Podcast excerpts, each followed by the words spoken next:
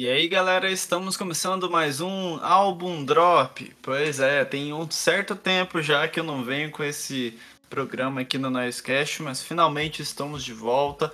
O programa dinâmico, onde a gente tem mais ou menos 20 minutos de duração aí falando de um disco em específico. E hoje vem aqui falar de um grande clássico da música, né? Blood Sugar Sex Magic, o grande clássico, né? o primeiro grande clássico do Red Hot Chili Peppers, que foi lançado no dia 24 de setembro de 1991, aquele grande ano para o rock.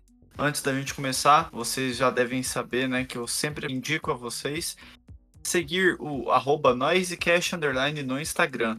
É lá onde a gente sempre fala o melhor com os nossos ouvintes. É lá onde vocês podem indicar os discos que vocês querem que a gente traga aqui, as bandas que vocês querem que a gente traga no Noisecast. Além, é claro, de sempre falar de lançamentos do mundo da música e notícias a música. E além disso, eu também quero pedir para que vocês sigam eu, arroba Bruno Fonseca XX, lá pelo Instagram. Além disso, também estamos no TikTok. Só pesquisar Noisecast, que certamente vai aparecer lá. A gente sempre está fazendo vídeo sobre música em geral, principalmente da, dos assuntos que a gente já traz aqui pelo podcast. E sem delongas, galera, vamos então né, falar desse grande clássico da banda. Hoje eu vou ter que fazer um pouquinho mais corrido, né? Até porque são 17 faixas dentro do Blood Sugar Sex Magic. É um disco duplo, né? Vamos então apresentar os integrantes da banda. Aqui é aquela clássica formação que muitos amam tanto, né? E Anthony Kids no vocal, Flea no baixo, trompete e teclado, Chad Smith na bateria e John Frusciante na guitarra. Vamos então voltar alguns anos, né? Apenas para contextualizar a época deste grande clássico da banda. Em 89, a formação mais popular da banda se formava e estabelecia como um dos quartetos mais populares e importantes da música. Quem diria que após uma perda por morte após uso de drogas e outra perda por não aguentar a pressão e confusão que isso envolvia, acabaria por Red Hot Chili Peppers seguir em frente, mas vamos focar no principal, que é a música. Mother's Milk foi o primeiro disco lançado com a formação que está presente no álbum de hoje. Embora impopular, já vi algumas pessoas até dizerem que este é o melhor disco da banda nessa formação. E podemos dizer que este é o álbum essencial para chegar na tal perfeição que muitos consideram o Blood Sugar Sex Magic. É importante trazer que Flea e Anthony conheceram um fã da banda que tinha 18 anos e já era um excepcional guitarrista, e que acabou por entrar para a banda, o jovem John Frusciante, e, ao decidir que para a bateria iriam optar por fazer uma audição, a banda ouviu 30 bateristas diferentes. E a escolha acabou por ser o último baterista dessa tal audição, Chad Smith, fez o trio se apaixonar pelo seu jeito desde lá e, bom, o resto é história.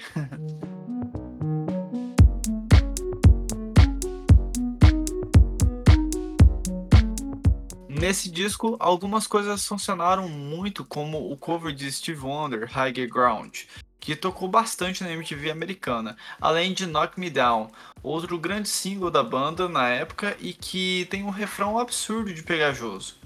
Fato curioso é que foi o último trabalho da banda pela EMI, o que deixou todos atentos e a banda nesse último trabalho dos anos 90 como um belo horizonte a poder ser traçado. Red Hot optou por seguir em frente pela Warner, outra grandona da indústria da música. Ao acertar esse contrato, a banda foi escolher seu produtor para o novo disco. Eis que a banda procurou um cara que antes havia recusado trabalhar com eles e optaram por procurar de novo, pois entre os produtores que conheciam, nenhum era muito liberal e poderia engessar essa banda que sempre foi mais fora do padrãozinho da época. A banda seguia em grandes acertos de pensamentos e foram atrás de Rick Rubin, icônico produtor que dessa vez aceitou o convite para gravar o Blood Sugar. Uma curiosidade interessante é que a banda não tinha um local em mente para poder produzir e gravar o seu novo álbum. A banda foi nas palavras de Rick Rubin que havia indicado o The Mansion, uma mansão em Los Angeles que está entre os locais favoritos de Rick para a gravação. E muito do porquê se tornou o favorito foi por conta deste clássico de 91. Segundo a banda e a quantia de faixas que saíram em 91, pode-se comprovar que essa escolha ajudou muito no processo criativo do quarteto, já que no total o álbum ficou, como já tinha mencionado antes, com 17 músicas e mais de uma hora de duração. A banda se acomodou na mansão, exceto Chad Smith, alegando que a casa era mal assombrada e que ele preferia ir até o local todos os dias, mas dormir em outro local. A banda passou por mais de um mês lá e, curiosamente, todos os vocais de Anthony foram gravados em seu quarto na mansão. E, gente, tudo isso que estou falando da mansão acabou por ser documentado e lançado um ano depois, no ano de 92, com o nome de Funky Monks. Eu indico a todos os fãs da banda depois procurarem assistirem, porque esse documentário, inclusive, é bem legal. Ainda sobre a parte de gravação, Rick pediu para que a banda gravasse de forma diferente de antigamente. Todos tocassem juntos e ao vivo mesmo, olhando um para a cara do outro e tal. Desta parte, acho que isso foi essencial para esse disco ter essa pegada tão intensa da primeira à última faixa. E para encerrar o contexto geral da época do álbum, ele tem quatro b-sides, ou seja, músicas que não entraram no disco, mas que saíram como os lados B de singles tivemos Soul to Squeeze, Sika Mecanico, Fellas Cock e um cover de Search and Destroy, maravilhosa música dos estúdios. Vamos então à produção do álbum. Brandon O'Brien ficou na engenharia de som, Chris Holmes na engenharia de mixagem, Rick Rubin na produção e Howie Weinberg na masterização de áudio. A respeito da capa do álbum, Hank Schiff Mashif era um tatuador que recebeu o pedido da banda de fazer a arte da capa do disco. E o desenho original, que acabou esboçando o que chegaria a ser a capa que todo mundo conhece, é um pouco diferente, mas bem legal, com muita coisa mantida ainda, inclusive. Quando o álbum de hoje completou 30 anos, no ano de 2021, a banda publicou em seu Instagram essa arte original. A direção de arte foi acreditada a Gus Van Sant. E basicamente é uma capa bem icônica, né? E com uma identidade que me faz achar que combina demais com a banda, principalmente com a sonoridade que eles tinham naquela época. E bom, gente, essas foram as informações aí que eu peguei sobre o álbum e sobre a capa dele. Mas agora a gente vai realmente entrar aqui no faixa faixa, que acredito que seja a parte que todos vocês mais ficam esperando do álbum Drop.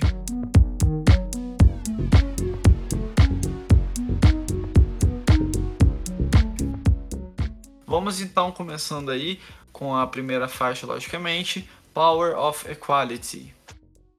Para mim, aqui as coisas já estão diferentes o suficiente de tudo que a banda havia feito.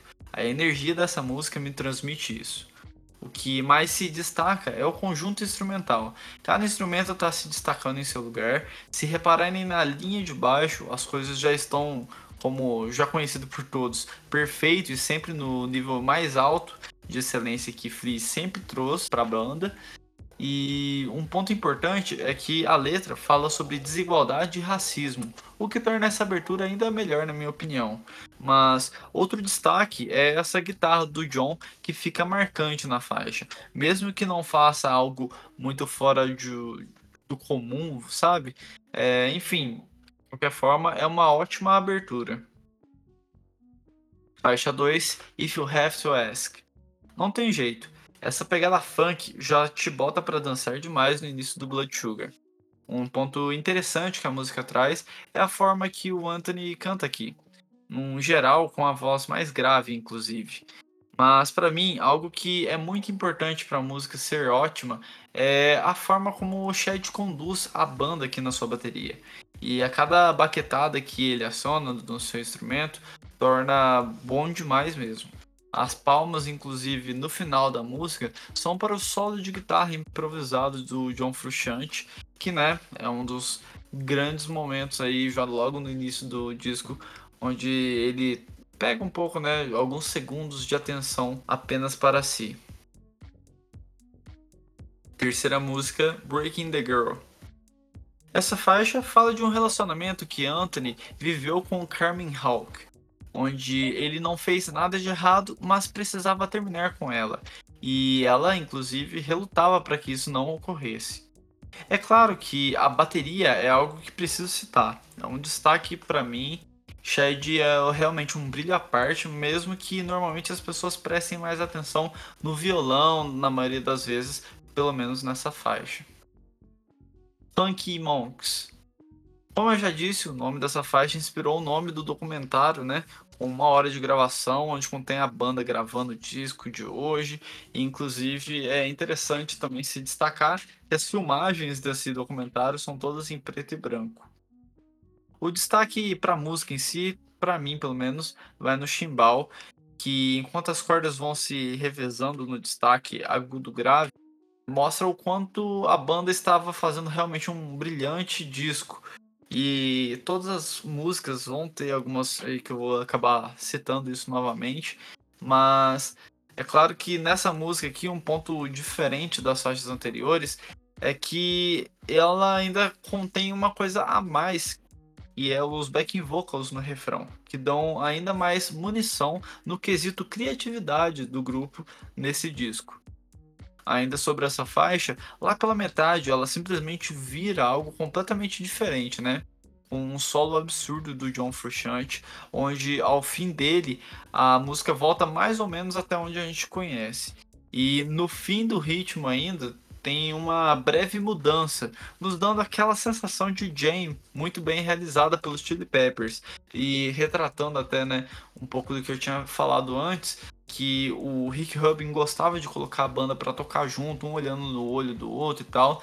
Eu acredito que essa é uma das faixas que comprovam que esse efeito de ficar a banda sempre tocando junto, gravando junto na mesma sala, traz esse efeito de jam que uma música completa a outra e que um instrumento vai tentando ajudar o outro a sempre manter a vibe né, das músicas lá para cima.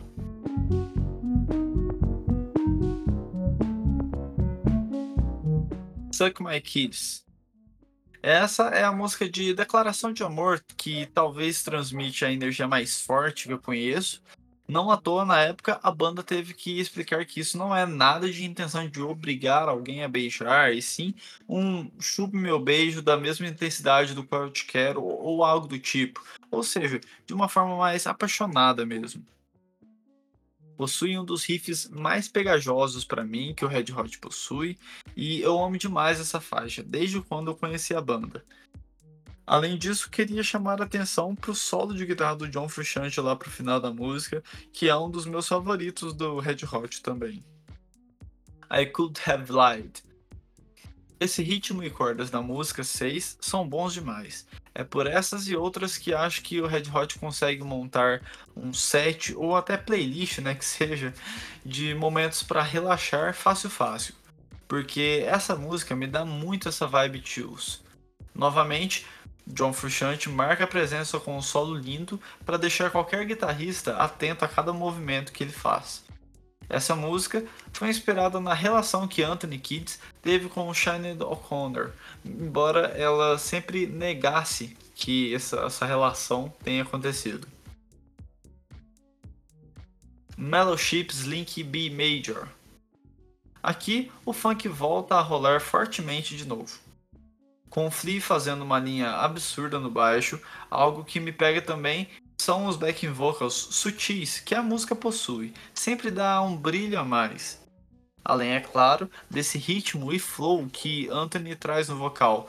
Meio que lembra até, em alguns certos momentos, uma música mais puxada para o rap.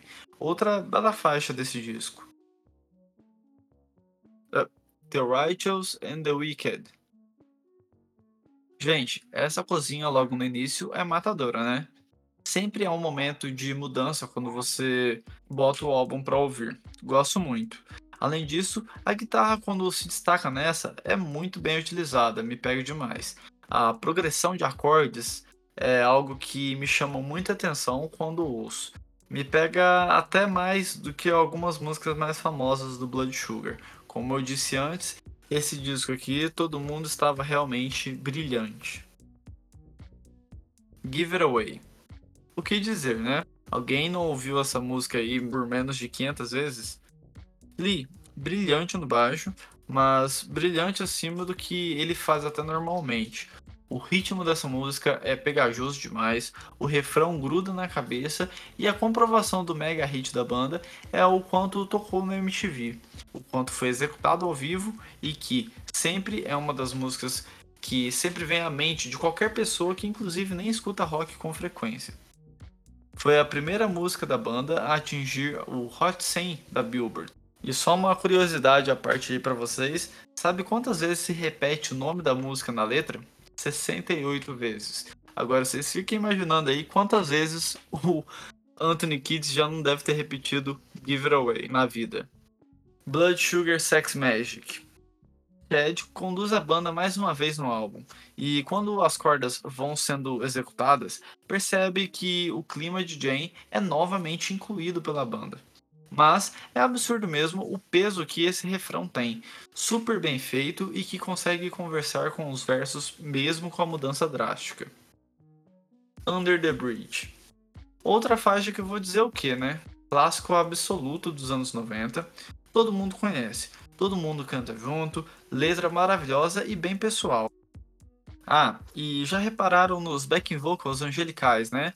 Nas músicas anteriores você percebe a banda incluindo isso, dando um brilho ali e aqui. Mas em Under the Bridge realmente chega ao ápice de destaque, né, para esses backing vocals no álbum. Todos devem saber que a letra é sobre os dias de viciado em heroína e a solidão que andava sempre com Anthony Kids na época em Los Angeles. O que às vezes pode ser novidade para você é que essa música só foi lançada porque Rick Rubin achou um, um, poema de Anthony e quando viu, falou com o vocalista, que disse não querer que essa letra virasse música por achar ela muito pessoal. Foi então que ele cedeu em algum momento. Frusciante ouviu, criou a guitarra dessa faixa e daí a banda foi criando realmente cada instrumento e etc até nascer aí o hit do disco, né, que atingiu inclusive segundo lugar das paradas musicais da época e que certamente foi para muita gente a porta de entrada pra, para o Red Hot Chili Peppers.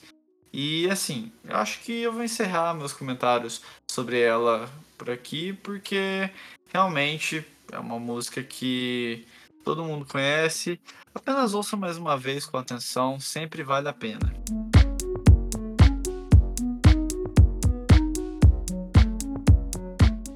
Naked in the Rain. Bom, nessa não resta dúvidas. Flea faz a música acontecer. É claro que a guitarra e a bateria são essenciais, mas para mim é uma música meio que aula mesmo que o Flea dá em qualquer músico de qualquer estilo musical que seja, porque realmente é absurdo demais. Mas para não passar batido, né, preciso dizer também que a força que o Anthony dá no refrão dessa música é muito bom. E o que faz realmente a música ser indispensável no disco e ainda está também entre as melhores, na minha opinião, é o baixo mesmo, como falei. Então, assim, escute com atenção, de preferência com um som que grave esteja realmente calibrado. Próxima faixa do disco, Apache Rose Peacock. Bom, acredito que aqui terei bastante adeptos, a minha opinião depois de um momento tão lá em cima, esse disco acaba tendo uma leve queda com essa faixa.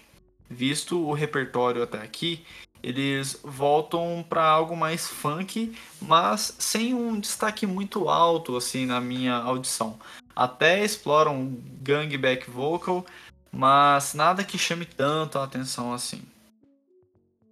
Faixa de número 14, The Eating Song uma das, se não a mais energética do disco. Acho muito boa. Realmente nos faz voltar total atenção ao disco, mesmo estando já entre as últimas faixas do álbum duplo. Acredito que o maior instrumental vai mesmo para a cozinha. É, que inclusive aqui eles fazem uma pressão sonora que é bem bacana e não só ficar na velocidade, mas na pegada e versatilidade também. Curiosamente, Anthony nunca gostou dessa faixa, que foi uma ideia em letra que Rick Rubin deu. Embora a Kids não gostasse, foi lá e compôs, mas sempre diz que essa não é uma das músicas que ele curte. My Lovely Man a faixa 15 do Blood Sugar é aquela música que normalmente os guitarristas de plantão amam, até porque esse riff inicial da música realmente é o fio condutor do ouvinte. Eu acho interessante como de um riff assim, a música entra em uma pegada mais funk no meio e a banda consegue transitar nesses dois estilos sem soar estranho. É realmente admirável assim como a sacada de deixar só a cozinha rolando no meio da faixa, para depois vir um solo bem interessante do Frusciante e depois, né, voltar mais ou menos como estava antes aí o ritmo da música. Essa é certamente uma das músicas mais versáteis e contagiantes do álbum. E ela, inclusive, é sobre o ex-guitarrista dos Chili Peppers, o Hilo Slovak, que morreu em 88, como eu tinha trago aqui mais cedo, né, por overdose de heroína. Próxima faixa, Sir Cycle Sexy. Agora vamos para a música mais longa do álbum duplo, com mais de 8 minutos de duração. O baixo de Flea é um destaque logo de cara pela sua sonoridade esquisitaça, enquanto o Anthony vai mandando a letra quase que uma de maneira rapper mesmo, sabe? Enquanto a guitarra e bateria tentam manter a vibe de Jane Funk. É uma música bem diferentona que para quem gosta de funk, James, Red Hot é um prato cheio, sem dúvida. Só não vou falar tanto dela porque nosso tempo está esgotando aqui pelo drop. Então, vamos agora partindo para a última música, Ter Red Hot. É, e como encerramento, quase que uma vinheta final, né, que a gente tem aqui.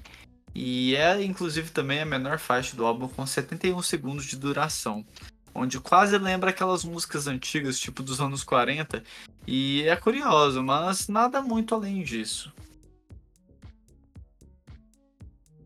Bom, galera, esse foi o faixa faixa, então.